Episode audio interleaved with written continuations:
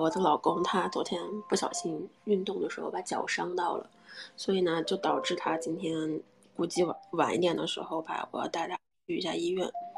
嗯，所以说可能今天没有办法讲到很很久哈，咱们就一个小时。首先要感谢这一期的内容的赞助商，就是这个 UPKO，啊，他现在是我的，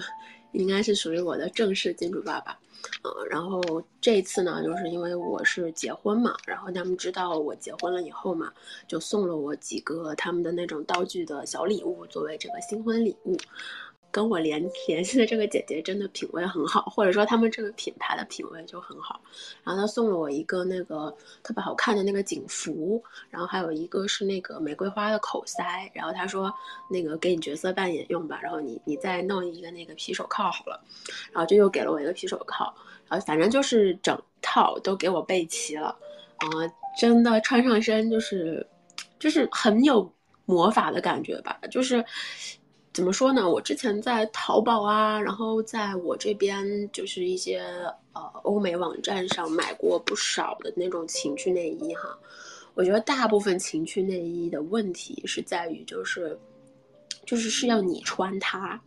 就是说它没有修饰身材的东西，它不是一件衣服，它只是一件内衣。所以大部分情趣内衣它没有办法去修饰你的身材，它只能就是除非你把自己身材练得很好。然后让自己裸着好看，然后你穿一件情趣内衣，你就会非常的啊性感漂亮。但是呢，就是就他们家那个内衣，我也是第一次穿哈，我真的是就是觉得哇，哦，原来真的有情趣内衣可以把你整个身体变得非常性感的，呃，就是怎么说我我我没有办法形容出来哈，就是我觉得大家要是感兴趣哈，可以去搜一下他们家的 Instagram。或者说是去他们家的这个官网看一下他们那个图，就就是怎么说呢？我觉得，只要你的呃身体，或者说你的身材处于一个标准状态，就是你呃不用，甚至说是微胖，都都好看，就穿出来都好看。就是它没有一个，它没有一个很大的界限，说啊你一定要就是变成模特的身材或者怎么样。所以说，就我自己而言，我觉得。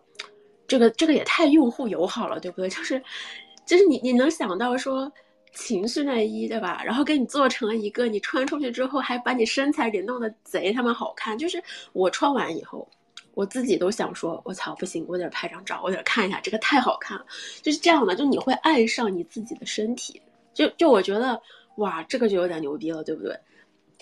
就以前有的时候真的买有些情趣内衣穿上身以后，我会，我心里会很难过，会觉得是不是因为我身材不太好，然后我穿的不行了，所以就显得我这个啊哪儿都是平的，或者说也不凸也不翘，然后也没有曲线，看起来就是一个直线身材。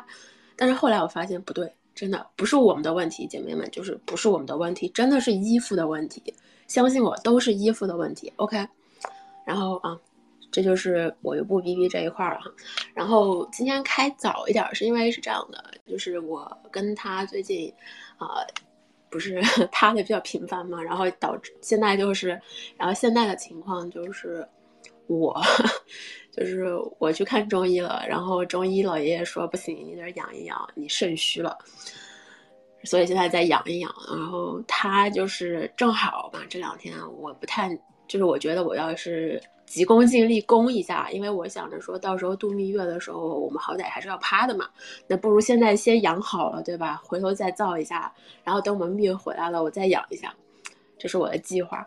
然后，但是呢，然后结果结果现在正好就遇到呃，他脚受伤了，所以他脚也没有办法用嘛，啊，我说正好你看，然后他就说不行。那个不行不行的，我一定要做我的这个就是 husband duty，就是我我作为丈夫的职责，我一定要跟老婆啪啪啪。然后我说呢，我说要不这样吧，我给你想一个办法。我说你看咱俩现在谁都不不能趴哈，我说要不就是你看我躺在这儿，你也躺在这儿，对吧？然后咱俩就互相性幻想一下，然后一起精神高潮算了，你觉得怎么样？然后他当时就很生气的觉得我在敷衍他，说不行不行，就不理我了。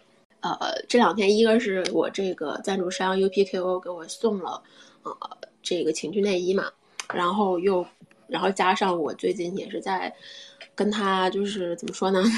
啊，处于就是身体休息，然后全靠全靠想象的一个阶段。所以呢，我们今天就聊聊这个性幻想哈。我一般呢都会先介绍一下哈，这个东西到底是怎么回事儿，然后心理学上发展是怎么样的，然后这个性心理学上发展是怎么样的。所以前期呢都是一些比较理论的干货哈，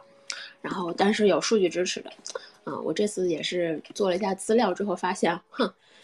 有意思哈。首先我们先说哈，这个性幻想到底哈什么是性幻想哈？这个性幻想呢，其实它是跟着历史时代在变的。呃，我先从以前的开始讲啊，就十九世纪，就是，呃，就是一八几几年那会儿哈，就是那个时候呢，就很多医生哈就觉得，就是手淫它是一种非常非常危险的性变态行为，就是说你要长期手淫会能导致精神疾病哈。但是要要明白哈，那个时候是十九世纪哈，就是大家对这个性认知也不太就是。就那个时候，女性还是男人的物品，对吧？所以大家对性的认知还是非常非常非常非常有限的。所以呢，到了二十世纪，就是一九几几年那会儿哈，这个研究呢就。比较科学了，然后那个时候呢，大家就开始发现，哦，就是这个性幻想，在这个性唤起和这个性高潮中呢，还是很重要的。所以说那个时候呢，这个性幻想就就从精神病哈，就从精神病性变态，然后变成了一个 OK，它在你的性生活中有一定作用了。OK，大家承认了这一点。然后到了现在，就是二十一世纪哈，就是三百年之后了哈。然后现在的性幻想是什么样子呢？现在的性幻想呢，它其实是一个，嗯，它其实是一个跨学科的研究领域，就是它需要涉及很多东西，比如说哈，这个心理学，对吧？然后包括这个神经科学，然后它也涉及到一些社会学，呃，然后包然后以及一些性别研究，所以说它其实是一个综合性的东西。所以说我们在说性幻想的时候哈，给大家一点概念，就不仅仅是说啊。我想干什么，对吧？就是你的想法，你的你的这个幻想背后的动机，它其实涉及到很多，就是你的啊，你的心理、人体的这个神经科学，然后包括这个社会现象啊，然后就是社会的一些呃，比如说道德伦理啊，一些认知啊，然后再包括一些我们性别上的一些认知，就是这些东西，最后促成了我们的性幻想。所以，其实性幻想是一个非常正常，就是非常普遍的玩意儿。就是说，你生活在这样的一个世界上，然后你是一个人类，那你就会有性幻想。我觉得不仅仅是人吧，我猜可能，比如说猴子啊、动物啊，应该都有一丢丢吧。这个没有人研究哈，我也不知道，我瞎说的。然后，那作为女性哈，因为我觉得，我想作为一个女生，我想跟大家就是单独去说一下女性这一块儿。因为我后台也有小姐妹找我，就是大家会觉得，呃，就是就是有一些姐妹会说啊，我有很羞耻的性幻想，然后我有很羞耻的幻想，我很想去做一样这样的事情，但是我觉得这样做是不对的，就是，但是事实上就是在呃，其中有一些宝贝就是跟我聊过之后，我发现哈，其实，呃，大部分的性幻想都是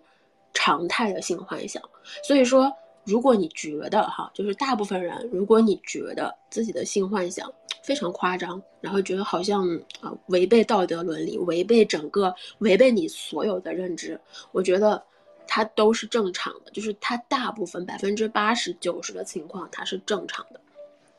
因为怎么说呢？我觉得就是性幻想，它是你，呃，它是你自我的一部分，它它是 part of you，所以。你不要去压制它，就是你不要去说啊，我觉得好好害羞，或者说我觉得好害，嗯，怎么说，好羞耻，然后觉得好像我不应该这样。就是我觉得，与其去回避，去呃去压制，就是去 suppress 这个东西的话，我觉得不如去面对它，去思考一下，就是，哎，我为什么会有这样的性幻想？到底哪一点让我爽？就是。我觉得这是一种呃拥抱自己的性需求的方式，就是你了解自己的性幻想，其实是拥抱你自己的性需求的一种方式。我尤其想把这些话说给女生听，因为我觉得，嗯，大部分女生可能对于自己的一些性幻想啊、一些性欲啊、一些就是怎么说，就是这些东西哈，因为怎么说呢，就咱们的发展历史，嗯。还是跟男性的发展历史不太一样的，就是如果我们去看这样的一个，这样的一个就是时间变化的话，所以，嗯，可能围绕着女性或者女性幻想这一块呢，就是在社会还是会有很多这种，比如说羞耻啊，或者这种禁忌感啊，所以说咱们可能很难去公开说啊，我的性欲是什么。我的性幻想是什么？我需要三个像肯德基爷爷一样帅的大哥把我围在一起，然后对我做一些色色的事情，对吧？我觉得就这种事情，你公开讨论的时候，就可能会觉得啊，我好像这不应该哈。但是不应该讨论，不代表说啊，你就应该回避它。就是这个东西是所有人自我的一部分，就是不管男的女的，它就是属于你的东西，所以。没有必要，因为啊，好像觉得违背了违背了一些，呃，外在看起来的这种社会耻辱啊，这种羞耻，这种禁忌感，然后你就觉得 OK，我不应该这样。就是你你你产生了这样的一个想法，你产生了一个这样的幻想，它理论上就是说明了一些你潜在的需求的，就是要认清它哈。所以这是我想说的一些开头的东西，然后咱们就直接来说一下哈，咱们性幻想到底哈，就是。具体是分哪些类别，然后对象是怎样的，然后呃，就是大家性幻想的时候到底哈都在想什么玩意儿啊？这个东西呢，其实我跟你说哈，我去，我一开始以为这个东西呢，它是，就是它可能大家已经研究几百年了，因为毕竟就是呃，这种性类的就性相关的学科，其实从十九世纪就有了嘛。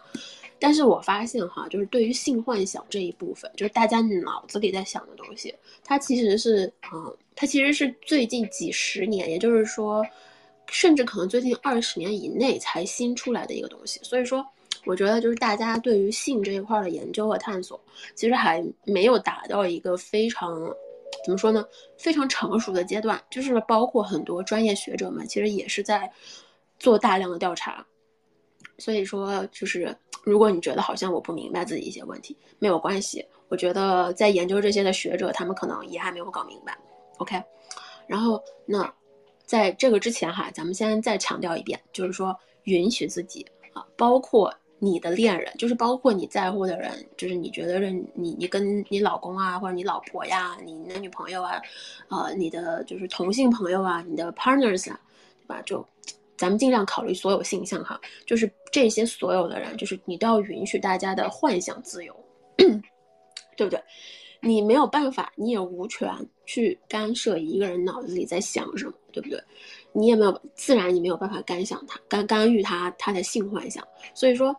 就是允许自己的同时，也要允许他人，就是他这个整体理论很前卫，所以没有什么特别。呃，深就是没有没有达到一个非常深层或者说是一个结构性的理论研究体系哈。然后就是说性幻想呢，它其实哈，对我们人类来说哈，有十四种不同的意义。是的，我一开始以为只有两三种，然后后来我搜了一下，发现我操，竟然有十四种。然后我就大概说一下我们啊比较常见的几种哈。第一个呢，就大家比较熟悉的就是情感释放。啊，就是你宣泄一下自己的想法啊，对吧？然后你可能，比如说今天，今天你这个，呃，给你送外卖的小哥哥，然后他那个就是他不小心把你的饭汤洒了，然后你在你的性幻想里面就把他想成了一个你的小狗狗，然后对他疯狂的抽鞭子，对吧？这这也是之一哈。我不是说这个东西会有人想哈，我只是举个例子。然后还有那种创意表达。就是说，呃，我不知道大家有没有那种啊，就比如说我有一个自己的一个呃心中的一个小小幻想世界哈。假设说哈，我是什么古代宫女之类乱七八糟的这种哈，什么穿书啦，呃，晋江小说那一套哈，就是你你觉得你看了之后啊，你很有感觉，然后你就会幻想一下，OK，如果我是这个小说的女主，我要怎么做爱啊，或者怎样的？那这个属于创意表达。还有那种禁忌探索，我觉得这个大家也是比较感兴趣的，就是。比如说哈，就是呃，很多男生女生会有这种对强奸这种这种场景，会有一种幻想哈，对吧？就是伦理中、日常中，对吧？咱们不可能去强奸别人，自然也不会愿意被强奸。但是在你的性幻想里，你就可以说，就是你可能偶尔会想，嗯，我要是把这个小哥哥强奸了怎么办？对吧？嗯，对吧？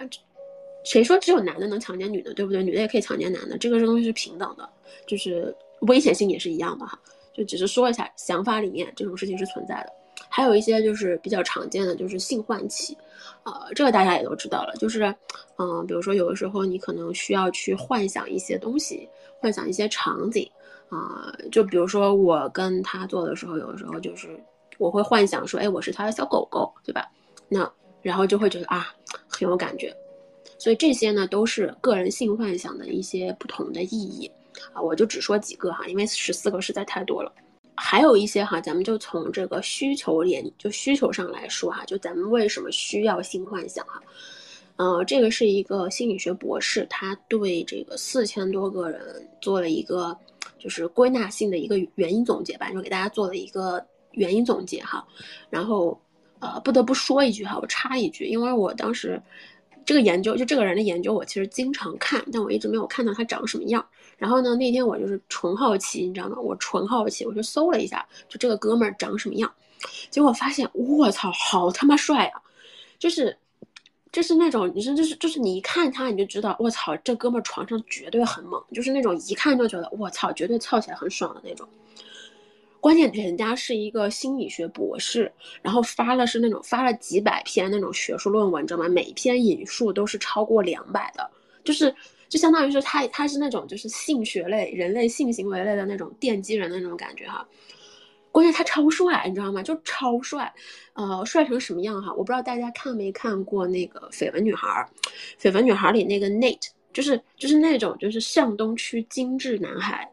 就是那种富家男孩的那种，我操，这就是那个状态的，一个一个男的，真的超帅，就是个子贼高，然后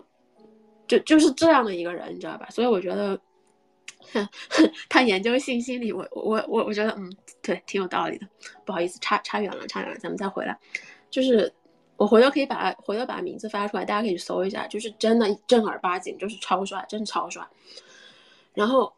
嗯，他调查了这些四千多个人之后呢，就研究发现哈，大家为什么会要性幻想哈？原因第一个就是咱们需要一些呃唤起性欲，这个大概是百分之七十九点五的人都会要都会有这种想法哈，就是大家都需要这个，但这是第一点，就是正常的。那第二点呢，其实更多的是因为好奇啊，百分之七十的人左右是。我好奇，我想体验一下不同的性经验，但是呢，可能很多人就像大部分人哈，咱们假设哈，比如说我想体验一下呃三 P，我想体验一下同时跟两个男的睡是什么样的感觉，或者说我想体验一下同时跟两个女的睡是怎么样的感觉，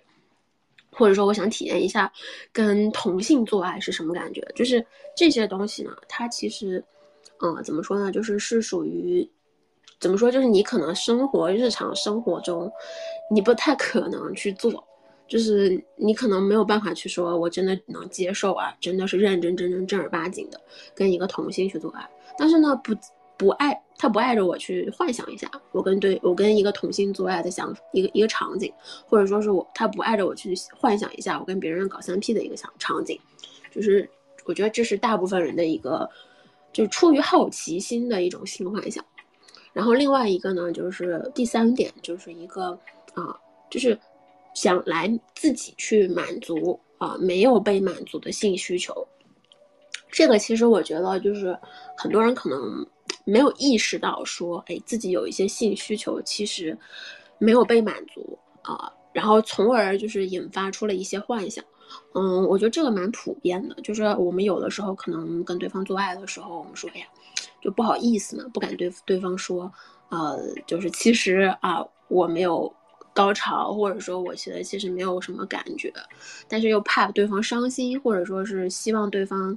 开心嘛，然后我们就会假装好像自己很很 OK 很满足，但其实是在压抑自己的性需求。那回头呢，这个时候呢，你就会去幻想一些哈，就是。你没有被满足的点，然后在你的幻想中被满足了，啊，比如说你在幻想中被被操到高潮了，比如说可能跟你做的时候对方身材不是很好，然后你在幻想中就是一个非常身材好的人给你来了一发，就是，就是相当于是缺什么补什么吧，这第三点比较常见的哈，然后第四点呢就是啊逃避现实，我觉得就是怎么说呢，这个也经常会有，但是就是。我们大部分的时候会处于一个否认的状态，就是我没有逃避现实，我只是想一想，但其实就是在逃避现实哈。就比如说现在你跟对方关系很糟糕哈，然后呢，你不去想着说，哎，我要怎么解决现在这个糟糕的这种关系状态，或者说可能就比如说啊，他他是比如说对方甚至 PUA 你，或者说可能就是呃控制你啊，或者怎么样了，然后你觉得 OK。我不去想我要不要跟他分手，我也不去想我到下面到底要怎么做保护我自己。然后你想的就是 OK，那如果现在有一个跟他完全不一样的男人，然后来安慰我，来呃给予我温暖，会多好呀！就是这种性幻这种性幻想，它是可以的，它是健康的、正常的，但是它也是逃避现实的，就是你忽视了现实。情况中存在的现实问题，然后你去思考一个，我操，我要是能超到一个怎么样的人，就对吧？因为他对你的现实是没有没有直接性帮助的。OK，然后第五点就是啊，我们抒发一些被现实社会啊视为禁忌的性欲啊。什么叫禁忌呢？比如说哈，就是咱们日本经常会说的哈，不伦之恋，应该是这个意思吧？就比如说哈，师生对吧？老师和学生。大家，大家年轻的时候没有都没有男，就是应该都有对自己的老师有个幻想吧，对吧？啊，说实话，我觉得我这个人不适合当老师，因为我觉得我会对 我可能会对我的学生有一些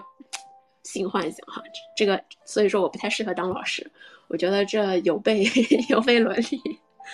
然后呢，比如说男女上司哈，我不知道大家有没有对我自己的那种就是男上司啦、女上司啦，就那种特别帅、特别。特别有气质哈，穿着什么 Burberry 风衣啦，女的她就什么女的穿的什么红底鞋啊，在那边走那种状态，有没有有没有就是有没有过性幻想哈？就大家知道啊，对方尽管对方结婚了，已经有孩子了，但是还是忍不住哈，想去幻想一下啊。这个包括一些什么总裁啊也是，然后还有什么医生啦、啊护士啦，我觉得这些都比较常见的。最后一点哈，我就再说最后额外的一点，就是说会计划哈，就是我们的性幻想主要都。用用处就是，比如说计划将来发生的一些性关系，啊，比如说你喜欢这个人，然后你们俩之间就是可能目前还是暧昧阶段，然后可能不会发生，就是还没有发生什么，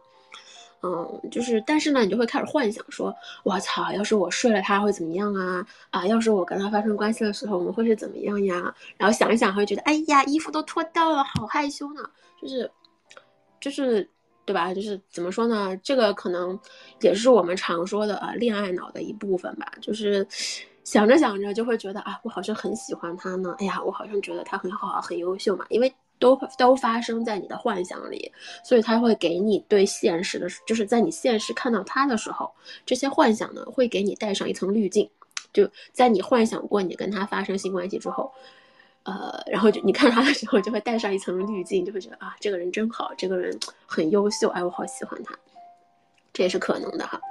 然后这个东西是正常的，没有必要觉得好像我幻想对方呃就是脱光的样子怎么样了，我就是恋爱脑哈。我觉得这个不是的哈，就是你正常你该幻想还是会幻想的嘛，对吧？咱们就是在真实情境里能把自己清醒的拉回来，那就是好样的。接着再说哈，这个性幻想对象，就是大家究竟，就不管男生女生哈，就是这个是相当于是咱们窥探一下大家的想法，就是你在性幻想的时候，你究竟在幻想什么东西？就是你到底是在对谁有性幻想哈？嗯，首先呢，就是我觉得哈，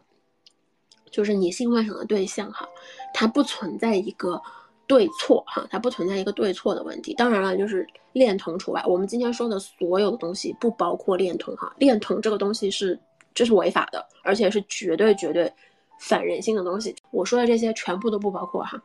我特别强调一下，恋童不不不不包括，这恋童是完全是就是法律犯罪哈。然后那性幻想哈，除了那一部分之外，正常的性幻想来说，就是你不需要。一定要幻想是你喜欢的另一半，你也可以喜欢一些，比如说二次元啊，对吧？都很正常。然后呢，性幻想对象呢，就是说他是你在啊未伤害别人，就是你没有造成实际性伤害，然后你也不会对别人造成骚扰的前提下，你是有权利去选择啊，就是在幻想中以任何一种方式去缓解你的欲望的。所以说，就是啊。就是你可以去幻想，但是你不能去把这个幻想付诸行动。就差不多是这个意思。然后我就是一开始哈，我还觉得就是其实我们的幻想蛮狂野的哈。然后我去搜了一下，就是他们这个调查四千个案例调查之后显示哈，其实咱们的性幻想。啊，就很正常，大家没有那么狂野，就是正常的性幻想而已，所以就就就是没有看到，我也没有看到什么人兽杂交之类的东西，都是正常的。就是大家大部分的性幻想对象其实是，就是这个人这个东西或者说这个形体，它呃不是你在现实生活中认识的任何一个人，它它就是一种啊你心中喜欢的一种形象，就是它可能满足了你身上所有的一些欲望的点。咱就举一个例子吧，我觉得就比如说，比如说哈，我觉得女生比较熟悉的陆晨，对吧？就是，呃，咱咱你你会想着说我需要一个这样的男人，然后出现在我的性幻想里，然后对我做一些色色的事情，甚至把我绑起来，然后叫我小猫咪，叫我小狗狗，对吧？然后打我小屁屁。但是其实呢，就是你其实呢，可能陆晨他只是一种二次元的形象了，对吧？它可以不叫陆晨，它可以叫晨露，它可以叫陆狗，但是他身上的点，就是这个男人形象身上的点，他才是你真正满足你性癖的地方。所以这个其实就是一种幻想型伴侣，就是他是你心中幻想出来的伴侣，他可以非常非常的优秀，他可以好的就是那种像白马王子那种骑着，呃，骑着白马然后驾着彩云的那种感觉。就是，而且呢，像对男生嘛，那就是一些，比如说啊，二次元的小宝贝啊，然后一些二点五次元的小宝贝啊，都都有哈。就这些都属于呃，in 就是属于叫 imagine imaginary partners，就它是属于你的呃幻想伴侣。对，然后这个是 这个是百分之四十八点七以上的人都会再去想的事情，所以就是非常常见，就基本上一半的人他都是在想这些东西哈。然后呢，那。第二点，第二一个呢，就是我们现在的性伴侣，就是我们现在的一些啊关系，就跟我们关系比较亲密的人啦，或者说是跟你现在正在谈恋爱的，然后老公啊或者男女朋友啊这些哈，就是这个呢，我其实觉得也很正常，就是一一方面是你对你们现在性关系的一个延续，就是你会多想一些东西。然后比如说啊，要是我跟他做这个就好了，但可能你不好意思跟他说，哎，我希望你下次做的时候可以打我屁屁，就你可能不好意思跟他说，但是你在性幻想里就是，哎呀，我好希望他打我屁屁啊，就这样的，是就是怎么说呢，就是会想会想象一些平时哈大家不做的事情，但是你又希望他对你做的事情。诚我我非常的坦诚的，就是说我也经常会幻想，就是他跟我做一些，呃非常就是色色的事情啊，就是之前他没有对我做过的。但是呢，我一般幻想完了会告诉他，我说那个就是我刚刚幻想了一下，我觉得你要是对我做这个的时候，我可能会很开心之类的。然后他就会说 OK，那咱们可以尝试一下。就是我跟他有的时候会 会把幻想说出来，我觉得这也是一种交流方式。然后第三点就是啊。前任是的，幻想的这是呃前三个排行最高的频率最就是出现最多的第一个幻想伴侣，第二个现任伴侣，第三个前任。就是我当时看到的时候就在想，让我看看究竟是谁在做爱的时候想前任。然后这个呢，其实比例不高哈，就是四千人里面大概有百分之十一点三的人会在做会在就是性幻想的时候去想前任。我觉得这个还是取决于每一个人情况吧。就比如说，有些时候你可能跟对方分开的时候，你并不是因为啊对方打了你、PUA 你了，或者家暴你了，或者骗了你的钱，或者说就是怎么着你了，可能单纯的就是因为啊我们两个人不合适，然后我们未来对人生规划不一样。就是说，可能说他想去啊哪哪个城市，可能你想出去出国，然后你们觉得 OK，那以后没有办法再见面了，就是。等到我们啊过了几年以后再见面的时候，可能一切又不一样了。就这种时候呢，其实分开是很，我觉得是很怎么说，就是是很不舍的。但是你们又因为各自的人生轨迹变得不一样了，所以不得不分开。我觉得是一件，就是这种事情其实比较遗憾嘛。那有的时候可能就会想一想，就在这种情况下，我觉得可能更多的人会去啊，偶尔会去想到对方说呀，如果当年怎么怎么样啊，我觉得这很正常。所以性幻想呢，就是发生了也很正常，呃，然后就是关于比如说，如果对方曾经伤害你了，然后对你造成了非常非常严重的影响了，然后你有的时候性幻想在想他的时候啊，可能就存在一定的健康问题，就一定的这种呃心理或者精神健康问题了。这个我后面稍微讲哈，再讲一下。然后 OK，我觉得，然后第二步下一部分呢，咱们就稍微说一下这个咱们男女生哈这个性幻想的区别到底是怎么回事儿。就是说，呃，男生和女生哈这个性幻想，它呃怎么说呢？就是视角不一样哈，就是这个视角不一样。我觉得去，就是怎么说，了解一下这个出发点之后，你呢在跟对方去沟通，或者说跟对方做爱啊、聊骚啊这些地方的时候呢，你会更好的去利用对，就是怎么说，更好的去考虑对方的性幻想吧。就是你可以去尽可能的去满足这一点，所以这就是为啥我想跟大家说一下这个点。OK，那。男生哈，这个数据是这个是数据统计出来的哈，这个不是不是我瞎编的，这是数据统计出来的。我觉得男生可以看一下哈，你给我看看，就是我说的对不对？如果对了，你可以回头私信我一下，告诉我。首先呢，男生喜欢的一什么东西呢？就是性幻想里哈，男生喜欢什么？男生喜欢侵犯感，就是要有那种啊肉体上的侵犯感。这个侵犯感呢，不是说哈，我不不是说他希望给你来一场什么入室抢劫一般的那种强奸体验哈，不是的，就是说，呃，他可能是比较呃比较有那种冲动型的，或者说比较爆发式的那种，就是啪啪啪的感觉哈。就有些男生喜欢，比如说抓着你的抓着你的屁股，然后狠狠的操你，就是这个也是属于呃侵犯感的一种哈，就是就是他们会比较。怎么说呢？有侵略性，就是他们的性幻想上会比较有侵略性，就是希望能做到一种侵略的感觉。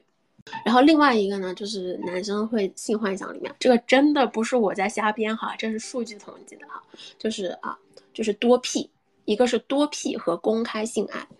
啊，就是很多男性的性幻想里，就是说可能比如说希望一个人，呃，就是我可以同时拥有好多个女生哈。同时服务我，或者说我可以呃，比如说今天一到就是性幻想里哈，女生不要生气啊，有男朋友就是有男朋友的也不要生气哈，这是性幻想是正常的。就比如说从星期一到星期星期天哈，一周七天，每天都有不同的性伴侣排着队啊，去去那什么。我不知道大家有没有看过那种就是韩国的黄漫啊，就是那个里面的男主哈，很多时候就是怎么说呢，就是。就是走到哪里都会有女生想睡他，就是莫名其妙的，而且是那种就是名不经传的，然后嗯非常普通的小伙子，然后一路一步步努力，然后翻身，就是走上人生巅峰，然后这一路上就是认识了一堆女的，然后最后就是变成了他在中间身边围了一群漂亮的女孩子，就是 就很符合男生的那什么，然后还有一些就是公开性爱哈，就是我觉得好像有一些男生是喜欢。我我不太确定为什么哈，但是的确是有一些人可能就是喜欢说，嗯，就是被人看到或者是被人知道自己的一些性生活啊，或者是性状态啊之类的。呃，我不确定男生之间会不会聊这些哈，呃，至少我知道的有一些是不太会愿意聊的，就是他们不会说那种，呃，我今天睡了一个叉叉叉，然后他特别爽啊，就是他不会详细的聊，他可能就是说。可能男生之间的对话就是，嘿，那个我昨天跟他那啥了，然后另外一个男生说啊，是吗？OK，挺好的，然后这个这个对话就结束了。这个这个是他跟我讲的啊，就是当时 他跟别人聊的时候，但是女生之间的时候，我们聊性的时候，我们会说啊，你跟他做爱的时候是什么样的感觉啊？他那个尺寸怎么样？长度怎么样？持久度怎么样？然后以及就是啊，他到底摸你哪儿了？亲你哪儿了？他亲的时候亲的怎么样？就是女生是会这么聊，就不太一样哈。然后第三点就是啊，统治感，就是他需要一种主导感，就是怎么说？就是就是他在控制着。啊，这这一套的东西，就是他在性幻想里需要有这样的元素存在，就是他需要控制这些东西。然后，呃，另外两点呢，我觉得是男女通用的哈，就是啊，这个咱们放到下面说，咱们先说男生这一块。所以男生是三点，第一个呢是要呃他的性幻想里是有一定的侵犯感，然后第二点呢就是要呃多，就是需要多种 partner，就是需要多多方的那种就是性伴侣。啊，我其实觉得如果其实我觉得更多的不是说他一定要需要这么多人去满足他，我觉得他可能是需要不同的面，就是不同的呃这不同的性格点，或者说不同的面去满足他。就是他可能就像我们女生，你可能今天比较喜欢阳光小哥哥，然后明天可能就是说啊，我今天想要一个小奶狗，就是不一样哈，就是会需要多个面。然后那女生的话。我从女性的角度说啊，我看了一下，我觉得这些的确是我很想要的东西，啊，第一点就是心理上的支配，就是这个东西呢，它是分的哈，它是分被支配和支配，也就是说，我们女生可以同时接受啊，我要么是被对方支配，在心理上支配，要么是我心理上支配对方，就是两点都可以让我们爽，就是很神奇是吧？就是我们其实不仅仅是。呃，这样的我们也可以那样，就是这两点是可以同时存在，就心心理上的，就我们非常非常在乎的是心理上的。男生呢，其实更比较呃偏向的是这种生身体上的，就是生理上的这种啊侵犯感。我们其实是要的是心理上的东西。所以我觉得就是在跟女性，或者说你在跟女生去做一些啊比较性有聊性啊，或者说你喜跟你喜欢的跟你的男女朋友去做这个性上的交流的时候，我觉得可以注意一下，就是关照一下女生的这个心理上的这种啊这种幻想的需求哈。然后呢，第二点呢就是呃就是臣服和浪漫，就是说我们其实是可以呃。比较臣服于一些啊，我们是愿意被臣服，就是被愿意去臣服一些东西、一些事、一些人的。但是呢，我们也需要一些浪漫的环境，就是说，不是说一个大汉跳出来啊，跟你说啊，我要操你，你今天必须服从，对吧？就是，然后咱们就愿意说啊，OK，那你来吧，对吧？这是不可能的，打妹。但是如果说啊，是，呃，五十七度灰吧，那个那个电影叫五十七度灰吧。如果说是五十七度灰那种场景哈，一个一个豪门富帅，然后非要逼着你跟他签一个就是这种啊 S M play 的协议，然后呢每天就是给你钱花，让你出去玩，然后呢还还天天晚上还要还要让你陪他做爱，做的又贼爽的那种，对吧？那臣服是自然的，那多浪漫呀，对吧？又又浪漫，然后又。又很爽，然后对吧？然后每天还能看到帅哥，还能摸到帅哥的身体，那臣服是自然的。就是这个是一个极端的案例哈，不是说你男生一定要成为这样，我只是说，啊，你需要营造一个非常浪漫的环境，你需要就是同样的在心理上让女性觉得 OK 很浪漫，然后我愿意臣服于你，就是他会有一个我们会有一个这样的一个过程，然后，呃。剩下两点哈，就是男女之间共同的点，呃，就是一个是呃情绪上的亲密感，就是我们情情绪上的亲密感和链接感，就是说，呃，比如说我跟对方聊着聊着会觉得啊，好像我们很有共鸣，然后我很喜欢你说的话，我觉得你好像安慰到我，或者说你支持到我了，就是情绪上的价值感，就情绪价值嘛，就是大家互相聊一聊，哎，就很有感觉。然后另外一点就是啊。会就是被渴望，就是就是不管是男的还是女的，大家最喜欢什么呢？就是被对方渴望，呃，就是怎么说呢？就是你比如说跟喜欢的人暧昧的时候，然后对方表达出一种他很想你，很想见你啊，或者是很想抱你啊，或者是很想对你做什么，就是这种冲动和欲望的时候，你是不是很开心？这个就是属于被渴望了，就是你被对方渴望了。所以这些点哈，我觉得不仅仅是性幻想的问题吧，就这些点其实可以用运用到很多感情关系中，因为说白了，我们大家都是对不仅仅是对性嘛，我们对一些感情、一些关系，其实都是有一些期待和幻想的。那这些点呢，其实是相通的。OK，然后，呃，哦，聊了有点久，我呢就说一下比较呃，本来想跟大家说一下这个角色扮演的。我尽量把时间稍微再压缩一下吧。本来想我就简单的聊一下哈，这个就是性幻想的好坏的问题，因为我觉得这个还是蛮重要的啊。到底什么是好的性幻想，什么是不好的性幻想？就是到底这个边界在哪哈？所以说，首先呢，第一点就是，首先要考虑是否是自愿的，就是说你可能呃，比如说你，比如说哈你。你就是有如果有暴力的话，就是怎么说呢？如果是非自愿的，然后又是暴力的，那其实对你是不好的。啊，比如说哈，就是你看到一个身材贼好的男人，然后你幻想着，对吧？他可能啊对你做一些就是曾经你不愿意，就是你现实中不太愿意做的事情，这个是正常的。但是呢，比如说如果你曾经被这样的男人啊不小心就是就这种身材贼好，然后长得又贼帅，但是你曾经不小心就恰好被这样的男人给抢劫了，然后他还强奸了你的猫，这个时候呢，你再去幻想说让他对你做一些事情，那。可能这个就属于你的创伤经历了，就是这是心理上有一些创伤之后会造成的事情了，所以这个就不一定对你有好处。然后第二点就是，呃，要是否符合你的价值观和信仰哈，就是怎么说呢？我觉得啊，就是如果说这个幻想啊，它可能跟你的道德或者伦理观念有一点点的冲突，就有一些很大的冲突，不是一点点，很大的冲突哈，就可能被视为负面的。比如说哈，你就是你突然间幻想你在跟一头猪做爱，但是你觉得你在就是你觉得你的道德观念上完全无法接受这件事儿，那这就是负面的啊。然后我觉得就是强奸这一块，我是想说的，就是女生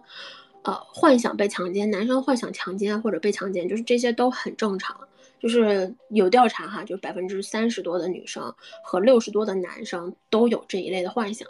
但是。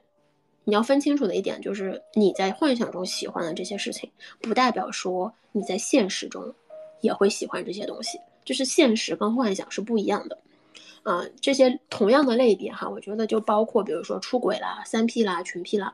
我觉得就是日本情色产业那些标签，就那些 AV 分类里面，它其实很大程度上都属于咱们性幻想的一部分。但是，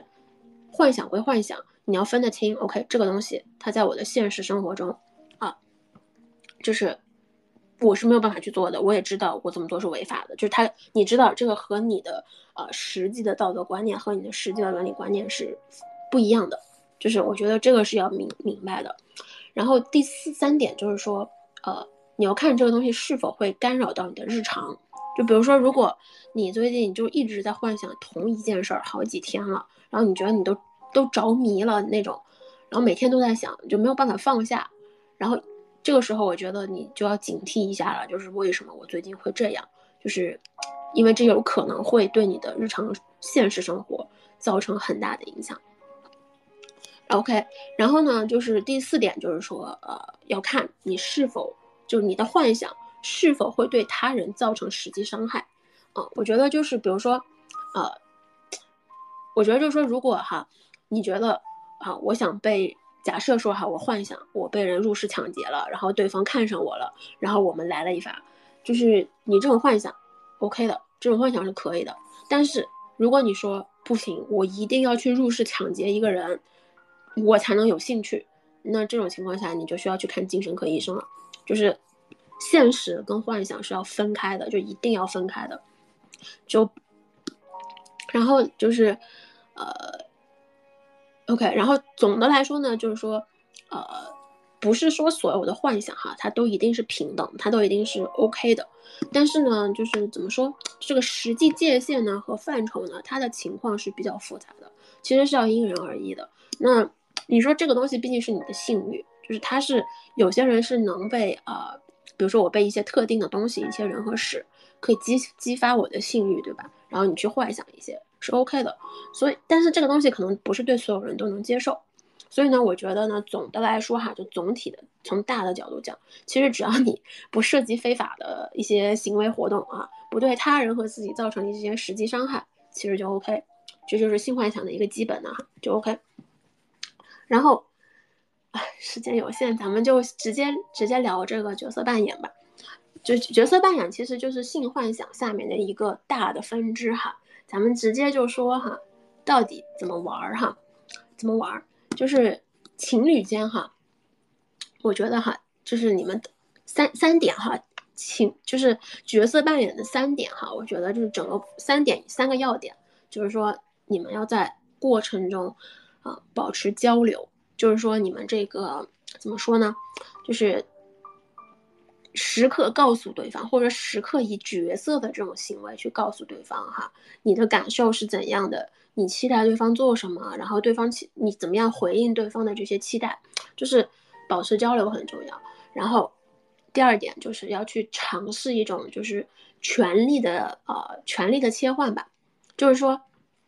呃，比如说你玩角色扮演的时候，你可以去探索一下，就是呃。兑换一下，就兑换一下你们的传统角色方式，呃，比如说曾经哈，啊，比如说之前你跟你的另一半啊，他比较强势，但是你是属于比较弱势的，OK，那我们在角色扮演的时候呢，就是你可以去尝试稍微强势一点的角色，然后让他去扮演弱势一点的角色，就是这个支配和被支配的这个权力动态，它是可以随时调换的，就是这个东西是流动性的。嗯，不要去把它定死，就是谁都可以去尝试作为呃更强烈的一方，这样的。然后第三点就是专注快乐哈，专注快乐和你之和他之间的这个呃，就是这这这个 connection，就是这个连接啊，因为就是怎么说呢？我觉得角色扮演其实当你真正去做的时候，你会觉得非常的有趣，然后非常的兴奋，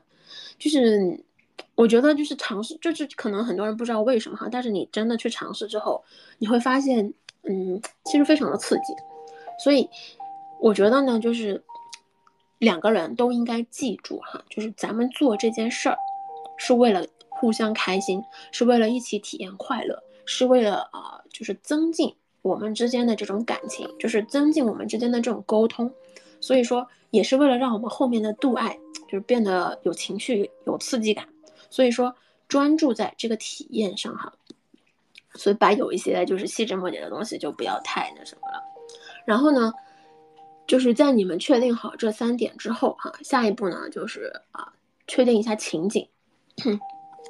情景哈，我觉得这是大家比较常见的情景，是基本上都是比较常见的情景。第一个呢，就比如说老师和学生。啊，这个大家也知道的哈，就是谁犯错啦，怎么回事啊？然后老师就惩罚学生啦，对吧？然后还有那种在啊，比如说教室里公开羞辱啦，就假设在教室里公开羞辱啦之类的，想想还挺兴奋的。然后还有这个啊，警察和囚犯，就是逮捕对方啊，对吧？然后说啊，我要来搜个身啊什么的也可以。然后这个医生、护士还有病人哈，就这三方，呃，看你们怎么做吧。就是比如说医生和病人嘛，就是哎呀，我来检查你一下呀，不行你就脱光了，嗯，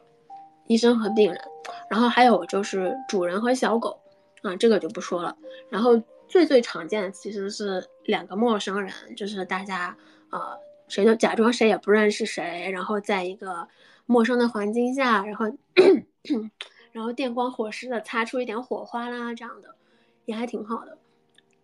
然后就之前在哪里看到有军阀和姨太太的，呃，不好意思，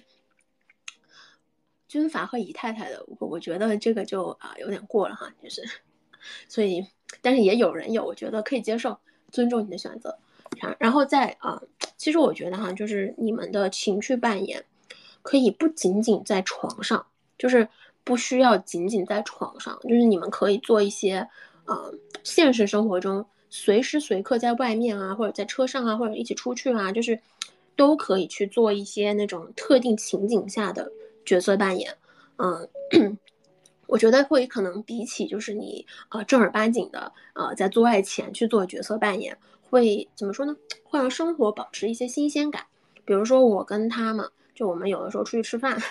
就是就我们俩会假装不认识对方，然后呢就是呃，然后刚好我们俩就。在那一桌啊坐下了，对吧？就是刚好，比如说，哎，遇到了，说，哎，小哥哥长挺帅，今天要不请请我吃个饭哈，这样的。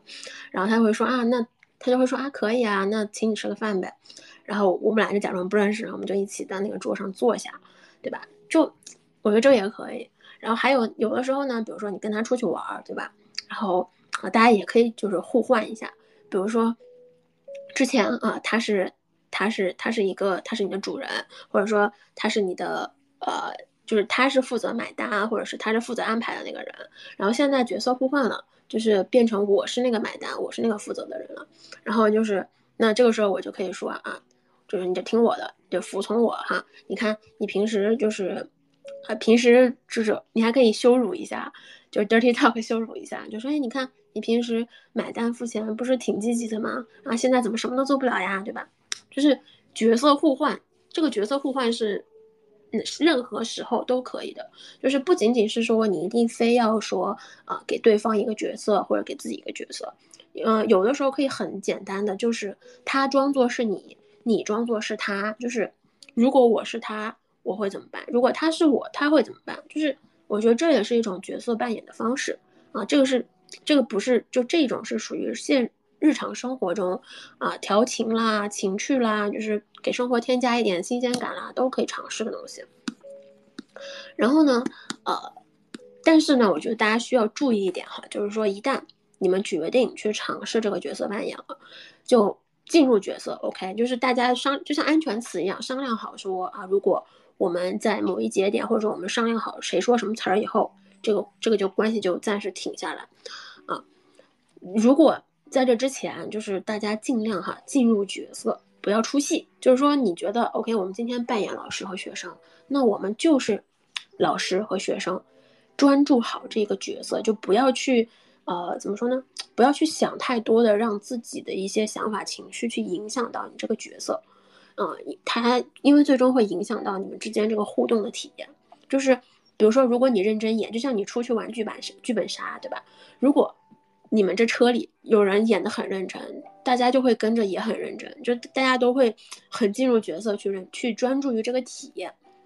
对我觉得，如果实在是觉得难以理解的话，就就想象成你在玩剧本杀，然后你是这里面的一个角色，对方是另外一个角色，那这个时候，呃。就是除了探案，然后感情那些之外呢，其实就你们更多的是专注于各自的兴趣和情趣，是所以说就是，嗯，尽量哈让自己在这个角色里演得更好一点，OK。然后呢，啊，另外一个就是啊，就是其实呢，你们可以在这样的情景和角色下呢，去聊一些你们平时不会聊的东西，这个是。我不想跳过，但是因为时间怕来不及，所以没有办法跟大家展开讲了。就是说，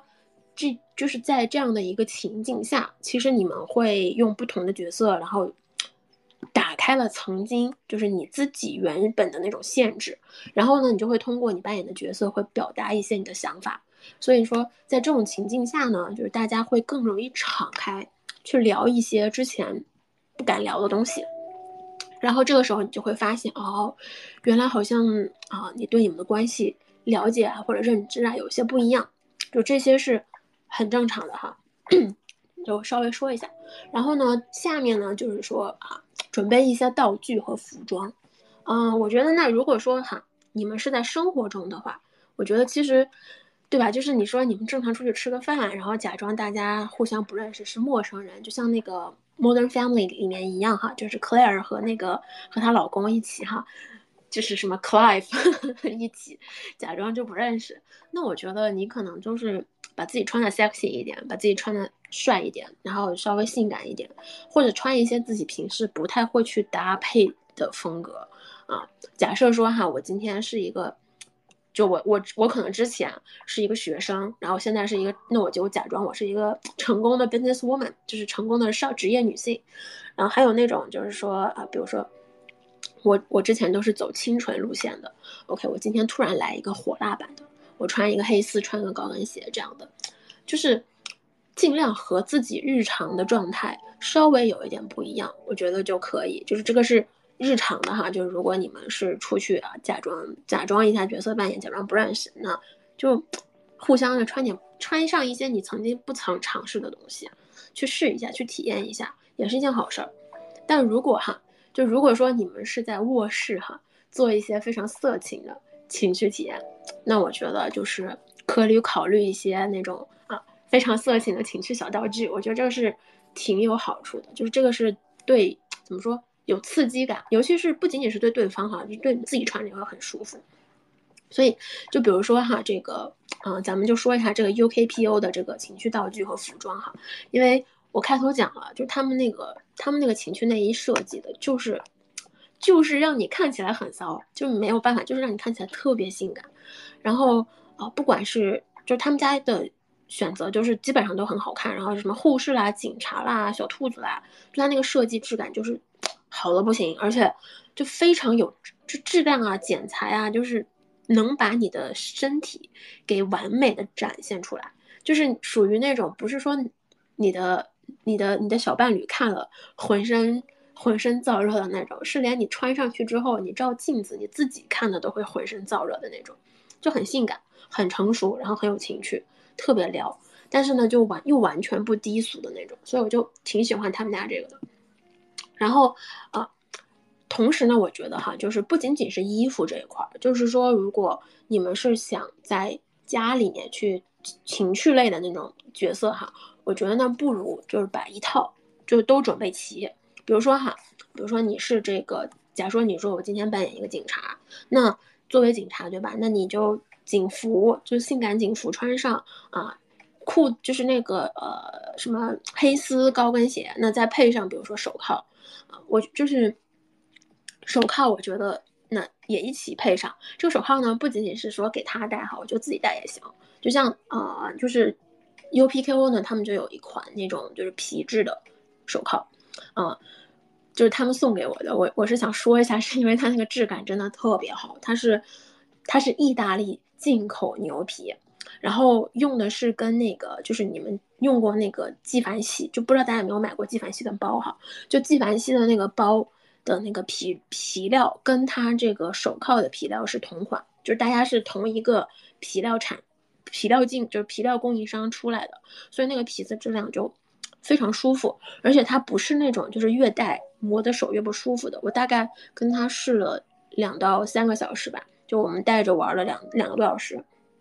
就是它是那种越戴越软的，它不是说越戴磨着手不行，或者说是捂的整个手腕然后就发红啊、出汗的那种，它不是，就它很透气。然后呢，它是磨着，就是怎么说呢，会有一点束缚的感觉，然后会有一种啊非常舒服的，就是好像啊我被铐住了那种感觉，但是它不会让你产生不适，所以。就是这个皮皮手铐，我觉得如果说你想跟对方玩的话，也可以用这个。我觉得平时也可以用。然后那个，然后但是因为它是真皮的，所以说就不能沾水啊。然后不要用酒精擦拭哈，就脏了也不行。就是脏了以后呢，就是用那种湿巾，就像大家正常护理包一样，就你怎么擦包的，就比如说你拿湿巾啊稍微擦一下，然后再用棉布擦一下。就就好了，但是其实就是因为它皮具嘛很小，所以说基本上还 OK。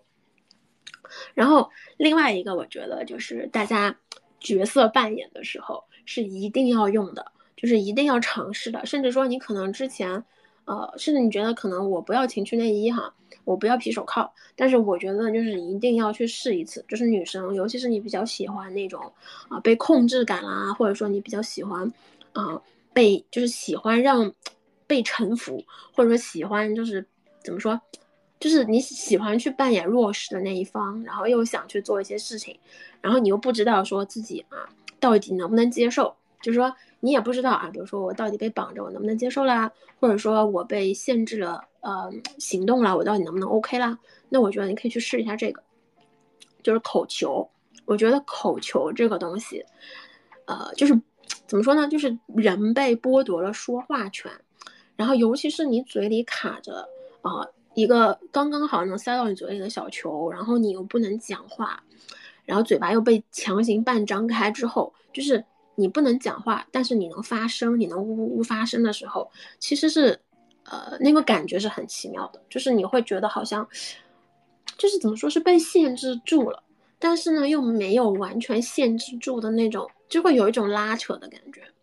然后这就是为什么我特别喜欢他们家那个玫瑰花口，就是玫瑰花口球，是因为它是一个球，然后上面呢有一朵玫瑰，它那个玫瑰花是可以拔下来的，就是拔下来之后呢，它就是一个球，中间带了一个洞，然后呢，就是很有意思的是呢，就是呃，你跟我跟他，比如说你我跟他玩玩的时候，对吧？他可以把那个手指就塞到那个洞里去玩我的舌头，就是。很有意思，就是就是怎么说，非常的非常色情，带着一点控制感，然后呢，但是又没有到那种说非常强、非常强烈的那种感觉，就是就是你是能接受的，你知道吧？就是你是可以接受，你就觉得我操，就是很有感觉，然后又很快乐。然后呢，他那个球哈，我想说一下，因为我觉得他那个球的硅胶，我觉得质量很好，因为咬在嘴里的时候，它不是那种硬的，就是硌牙的那种，它是你牙齿咬着的时候，它会有点弹弹的感觉，就是怎么说呢，像是像是在，像是稍微硬一点的果冻，就是那种感觉。然后，而且它大小呢没有特别大，就是说，如果说女生嘴比较小，或者说你其实并不喜欢把嘴开那么大，啊，你其实是。还是会留有一些空间，啊，怎么说呢？我觉得可能也是为了让口水流出来吧，就是，就是不至于会绷得太紧。所以说，这种情况我觉得就比较好，是因为说当你们啊，比如说玩的时间比较久，比如说你带这个口球要半个小时，甚至一个小时，甚至更长时间的时候，它不会对你的啊关节肌肉造成很大的那种就是疲劳感。就我。就比如说你有些女生，比如说你给你的男人口的时候，嘴张太久了，对吧？然后你就会觉得两颊有点酸，对吧？但是它这个口球是不太会的，因为它那个大小尺寸会比较小，然后所以说你就不太会感觉到嘴酸，就是你能坚持的时间会久一点。然后另外呢，就是它那个玫瑰嘛，就特别好看，就是属于自己戴上了，自己照照镜子，也觉得哇，我好美啊，就这种感觉。嗯，然后。OK，这个就是服装和道具的这一部分，然后咱们再说一下交流吧，就是到底哈这个情趣这个角色扮演的时候，我该如何跟另一方交流？我觉得哈三点，就这个也是三点，我临时给大家说一下吧。第一个呢就是 色情的沟通啊，怎么说骚？就这个骚话哈，看我这看我上一期哈上一期的 Dirty Talk，看。就是看我说的上一期 dirty talk，就是基本上就是怎么骚怎么来，怎么勾引怎么来啊，呃，放开了说没关系，对吧？因为你想，你们俩互相都是陌，假设你们俩都是陌生人，谁也不认识对方，那这种情况下，对吧？然后你就拼命跟对方聊骚，那就拿出你的看家本领来，平时怎么平时没有骚过的都骚一遍，我觉得都可以啊，平时没有聊过的都聊一遍，就是。就是因为你们其实说白了就是就是为了大家的一个情调嘛，当然了，你你不用说走说的那么的直接吧，我觉得可以从委婉的啊点先切入，就比如说，哎呀，先生今天晚上怎么一个人在这喝酒呀？然后，对吧？你可以先切入一下，然后那个说，哎呀，那个先生今天穿的衣服很好看呀，或者是说，哎呀，看起来你平时健身呢，那个就是就是。这种情况哈，然后之后到了后面，比如说大家聊的差不多了，可能就觉得哎情绪也比较有感有感觉上来了以后，啊，你们可以再试试 dirty talk，就是再 dirty 一点的那种，这个是情绪哈，就是比较情色的沟通哈。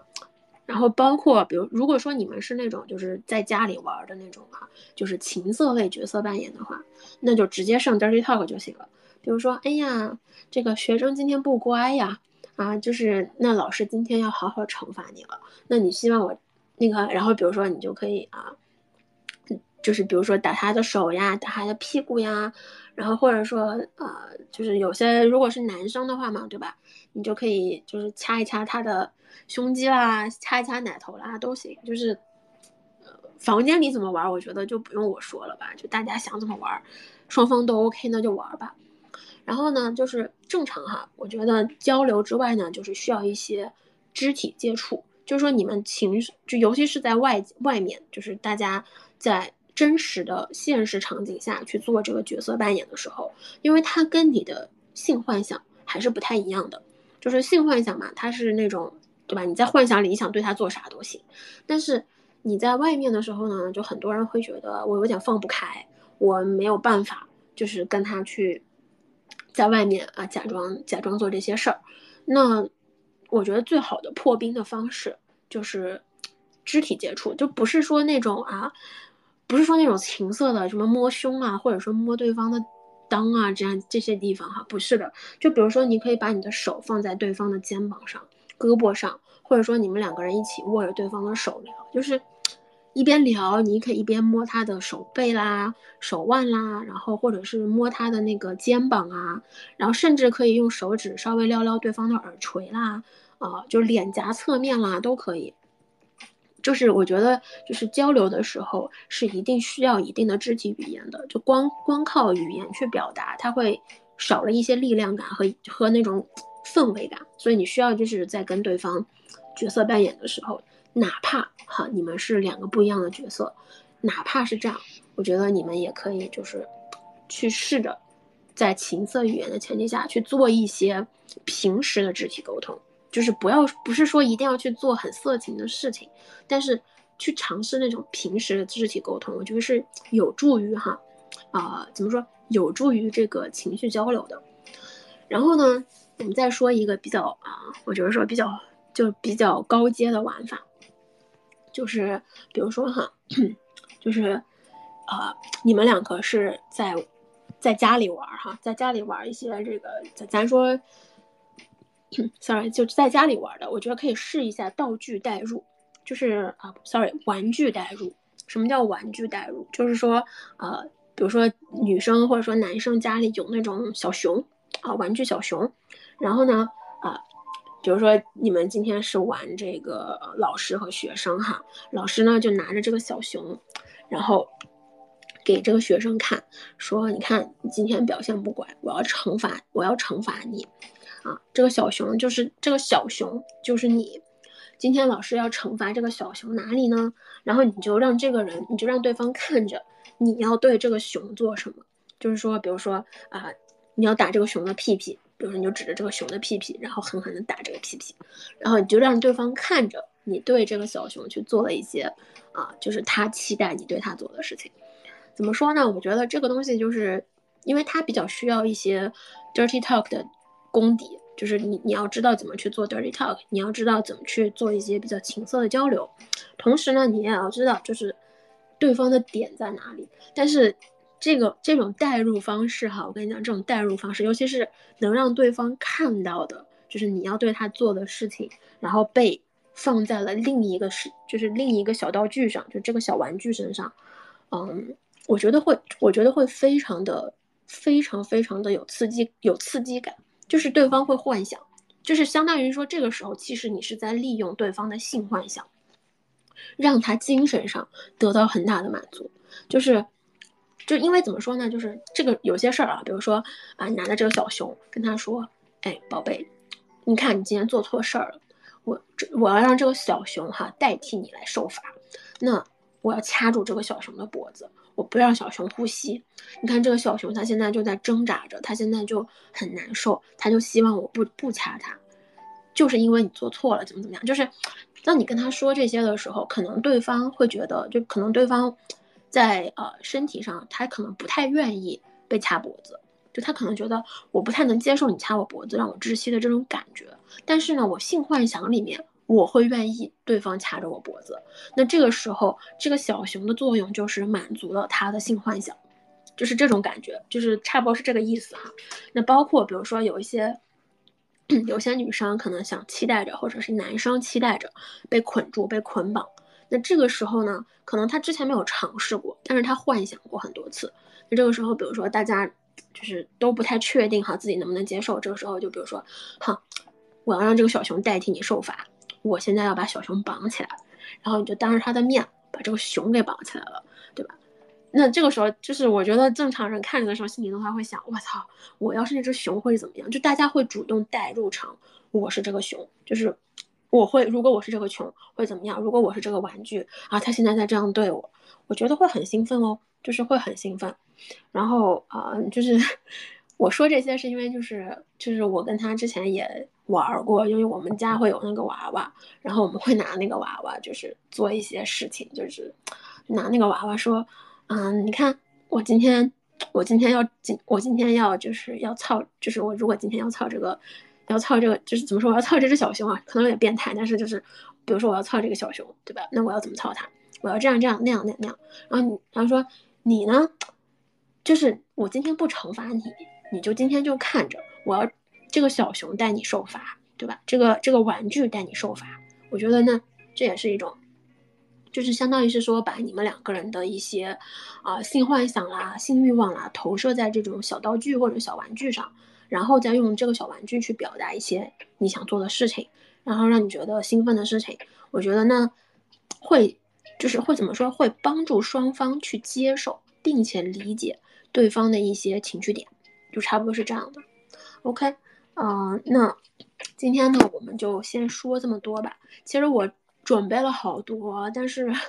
我实在是没有办法说完哈。我看看回头能不能就是单独再补一下，因为有一半的东西都没有讲到。就是包括一些啊，实践上我们到底要怎么跟对方沟通啊？然后到底要怎么把现实跟幻想，就是跟性幻想之间的这个实践沟通联系起来？或者说到底啊，我们要怎么样就是满足自己的现实需求和性幻想的需求？就是这些我还没有讲完，但是时间来不及了，所以咱们今天就先不说了。然后嗯，最后呢，就是我还是。要说一下，因为咱们有赞助商嘛，赞助商既然金主爸爸呃给我送了很多新婚礼物，所以说咱们还是要帮他去做一下宣传的嘛。就是这个 UPKO 哈，他们是一家专做这个情趣用品和道具的一个呃非常牛逼的国际化品牌。然后他们在这个京东和淘宝都是有自己的官方旗舰店，然后在海外也有他们的海外专网。然后这个信息呢，我已经发在了就是咱们这个，呃，就是 Space 下面的留言里面了。嗯，就是说他们在这个三八妇女节之前，然后给给我们，就是给我的粉丝们，就是你们给大家，呃，单独搞了一个这个八折的折扣码。就是说你要是去领券的话呢，你去买他们家东西是可以打八折的。然后，呃，我记得是国内是两百减二十哈。然后，呃，海外用户就是全球的非中国地区的，呃，我觉得好像是非中国大陆地区的海外用户，就是直接去他们家的海外官网下单，然后用我的名字 Mafiana 就可以直接就是全场八折啊。然后他们家是，就他们家是可以邮全球的，就不管你在哪个地方都可以寄，所以会比很多就是，我觉得他们对亚洲人的身材或还有这个生理构造。其实比很多那种欧美的品牌了解更多，尤其是在这个情趣情趣道具上，就是这个道具上，我觉得就是绝，真的是做的绝了。就是包括什么小鞭子啦，然后什么那个小手铐啦，然后小的那个项圈啦，然后包括口塞啊，然后还有一些什么猫耳啦，他们家还有一个就是我说的那个就是情趣 play 专用的这个小熊，他们家也有，就那个熊就是专门。那个熊是可以四肢都动的，然后呢，就比如说你想跟你的伴侣玩，然后你就可以拿那个熊去做一些啊指导啊什么都可以，所以那个熊还挺有意思的，我就是看到了跟大家说一声，然后 OK，最后两分钟哈，因为我是觉得这个事儿我是想跟大家聊一下的，嗯，但这个就是近期的一些感悟吧，当时开场的时候想跟大家说，然后没来得及。就我跟他最近其实看了一个纪录片，就这些是题外话了哈。就是我最近跟他看了一个纪录片，讲的是啊美国那个十八、十九、二十岁就是女生的那种情色产业啊。这个纪录片叫这个纪录片英文叫《How Girls Wanted》。然后呢，他是就看完以后，我觉得我跟他心里都蛮沉重的，就是觉得这个事情怎么说呢？不是我们能改变的，但是会很沉重，会引发很深的思考，嗯，然后就因为看了这个纪录片，所以我想稍微表达一下哈，就是我发现这个里面就是很多做呃最后去做这种情色产业的女生，她们其实，嗯，并不是说缺钱，我觉得更多的是因为缺爱，就是他们缺少一些被人关注、被人爱的那种感觉，然后呢，又因为是处于那种人生迷茫期嘛，就是你。高中刚毕业，然后或者说你大学刚毕业，然后就是有些时候，你可能还没有定下来说你这辈子想干什么，然后又有很多焦虑的感觉，然后想快点就是证明自己，想去快速的就是啊向别人证明说我其实能赚钱，我很厉害，然后但是又不知道怎么办的时候呢，就是这种啊，比如说来钱快，然后好像看起来就是你只需要呃做很少的事情的这种这种方式。就会让你觉得好像，就是好像是一个选择，但是我觉得哈，不管是做这种行业还是去做别的事情，就是那种来钱快、方便、快捷，就是，然后给你钱有很多的那种方式方法和工作，它是肯定是有你看不见的地方，就是需要你去做很大的牺牲的，就是它是有隐藏牺牲的地方的。你你没有看见，是因为可能对方不愿意让你看见，就是他是，所以说就是怎么说呢？我觉得不要因为说你现在人生很迷茫吧，或者说你现在找不到方向，然后你就去觉得你就去选择就是现在啊你能看见的那个好像看起来非常容易的一条路，我觉得。前期好像看起来是没什么，但是这个东西它从长线来说，到最后可能会反而让你投入更多的东西。就是怎么说呢？就是不要觉得自己好像看不见选择，然后好像说啊，我看现在没有选择，我现在不知道该怎么办。然后这个时候如果有一个啊非常看起来非常非常简单的方快捷快捷的方式让你去做，然后你会觉得啊这就是我唯一的选择，我一定要去做这件事儿。不是的。就是我觉得看不见选择的原因，是因为可能你现在的视角让你看不到，所以你需要想办法的是，我要转换一下我的视角，我去找一些别的方式，去让自己，就是去去给自己去找出一个选择。然后如然后另外就是，如果说你现在面临着很多的选择，然后比如说你可能有三条路，然后你都不知道该怎么选哈。就是就是这么说吧，我觉得对于那些，呃，比较想向上走、想往上去再努力的人的话，我会建议你去呃，choose the hard，choose the hard way，就是去选难一点的那一条路，就是去选比较难的那条路，呃，不要说觉得哪件事情简单哈，然后，对吧？就是因为这个简单、方便、快捷哈，我就选这个。就我觉得在你的能力以内。去选更难的那条路，因为你现在很年轻，你有一定的试错成本，然后你也可以就是在这个困难这个困难的过程中去锻炼自己的能力和思维，还有认知啊想法，就是这些东西在年轻的时候不尝试，等到你年纪再大一些的时候，你再想去尝试它的时候，那个时候的成本会更高，代价会更高，所以走稍微难一点的那条路，啊。不一定是坏事，就是，就是我的一些想法哈，就是因为看了这个纪录片，我觉得还是要跟大家分享一下啊。OK，那咱们今天就到这儿吧，然后感谢大家的陪伴，也希望大家拥有一个好的睡眠。OK，那就周末愉快了。OK，拜拜啦，大家。